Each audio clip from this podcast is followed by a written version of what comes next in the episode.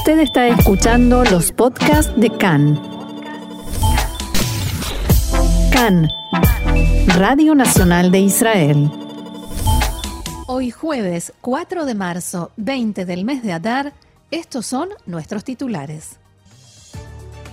La Corte Penal Internacional dio luz verde a una investigación de presuntos crímenes de guerra en Gaza, la margen occidental y Jerusalén Este. La ministra de Medio Ambiente acusa a Irán por el derrame de petróleo en las playas de Israel. Coronavirus. El Ministerio de Salud no descarta dar marcha atrás y no abrir restaurantes y otros locales gastronómicos.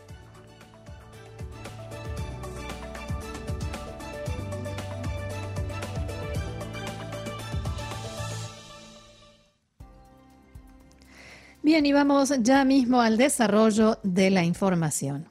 Gracias, Roxana. La ministra de Protección Ambiental, Gila Gamliel, culpó a un barco pirata libio que zarpó de Irán por el derrame masivo de alquitrán que contaminó gran parte de la costa del país y dio a entender que Irán está detrás de lo que llamó un acto de terrorismo ambiental.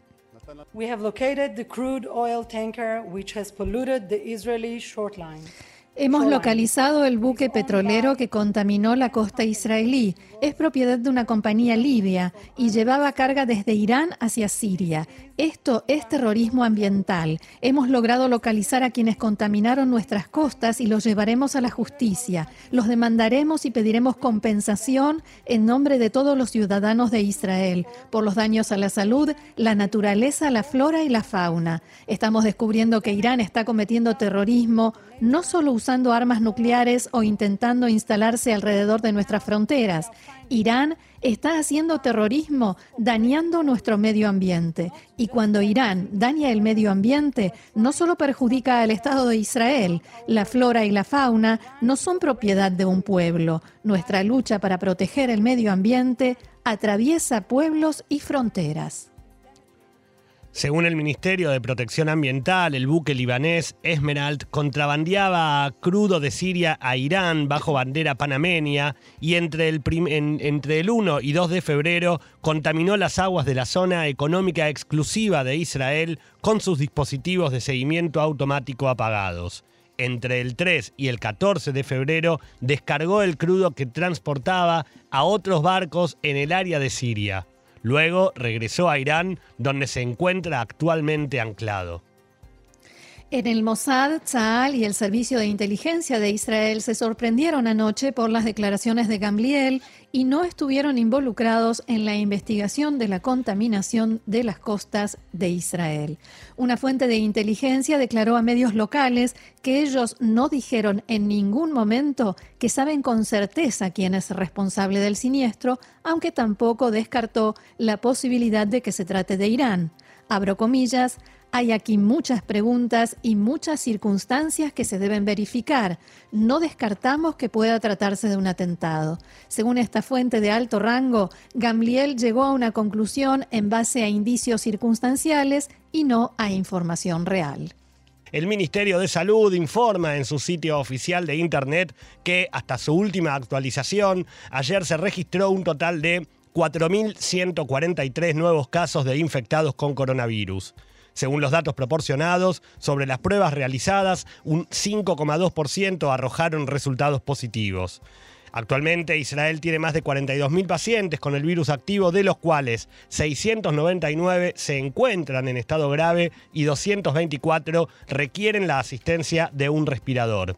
Desde el inicio de la pandemia, más de 791.000 personas contrajeron coronavirus, de los cuales hasta el día de ayer 5.815 fallecieron a causa de la enfermedad.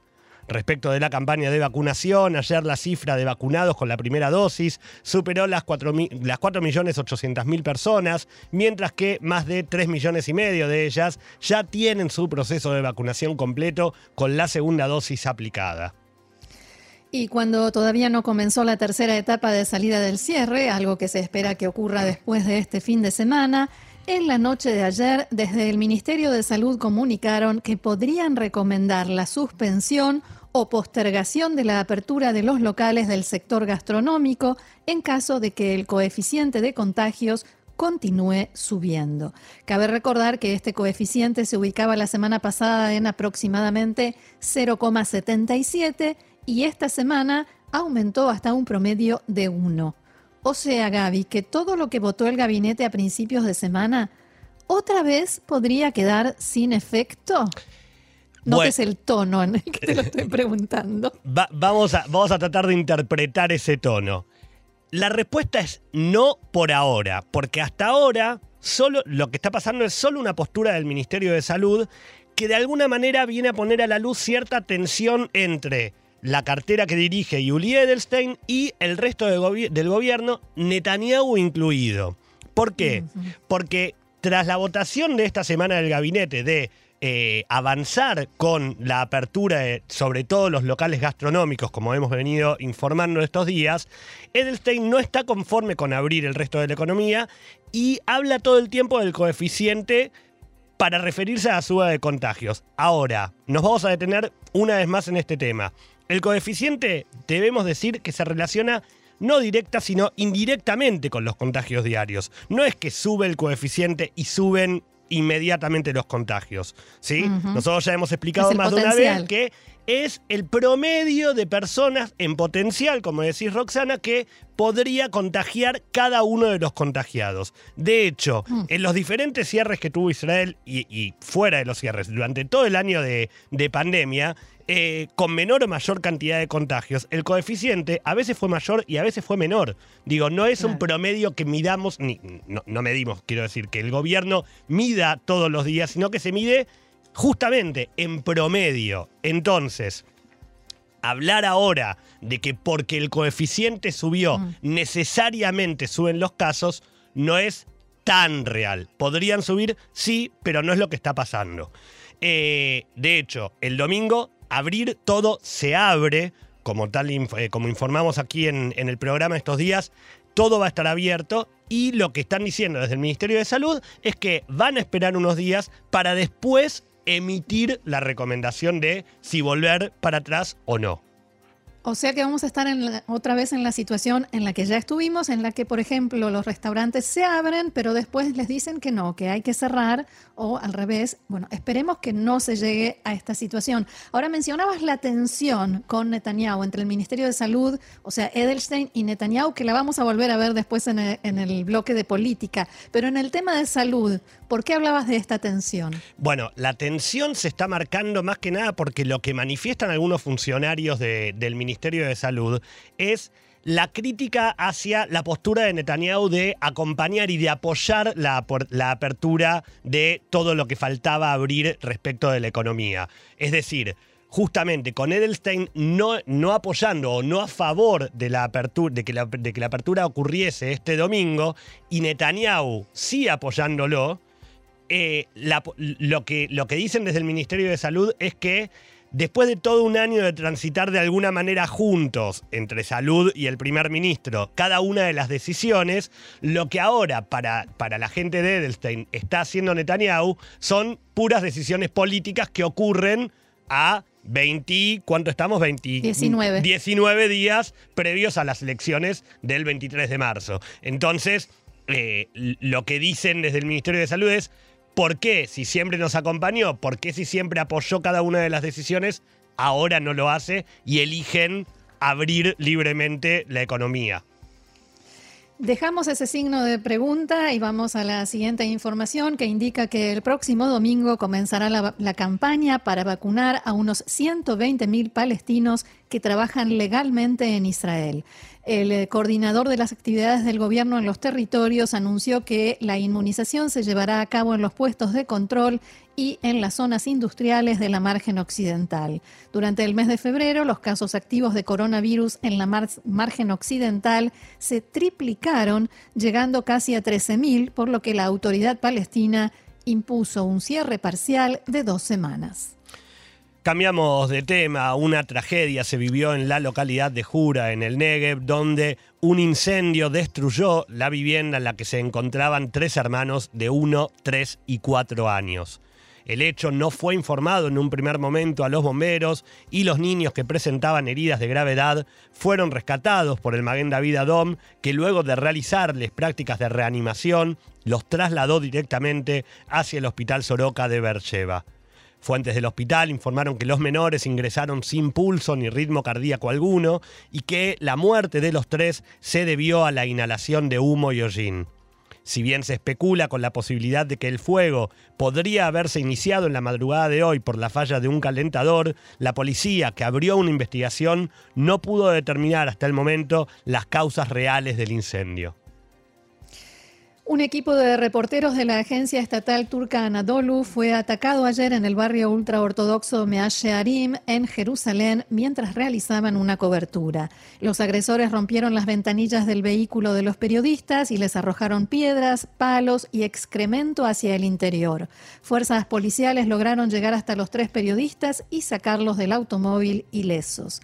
La policía confirmó que inició una investigación y comenzó a buscar sospechosos. Elecciones 2021. En nuestro idioma, aquí, en CAN en español, Radio Nacional de Israel. Ayer el canal 11 de CAN informó que el Likud presionó al Ministerio de Salud para que le permitiera llevar a cabo el acto de apertura de la campaña electoral de anoche en contra de las restricciones vigentes en el marco de la lucha contra el coronavirus. Bueno, lo primero que hay que señalar es que el Likud empezó esta vez la campaña electoral oficialmente a solo 20 días, que eran ayer, de las elecciones, mucho más tarde de lo que suele hacer. El acto de lanzamiento de campaña fue finalmente reducido por las limitaciones de la pandemia, pero antes del acto, según pudo saber Khan, hubo un intento del Likud de... Eh, digamos, evitar estas limitaciones. Había más de 200 invitados y querían hacer un acto de alto impacto. Recurrieron al Ministerio de Salud, ejercieron fuertes presiones para que se les permitiera llevar a cabo el acto de lanzamiento.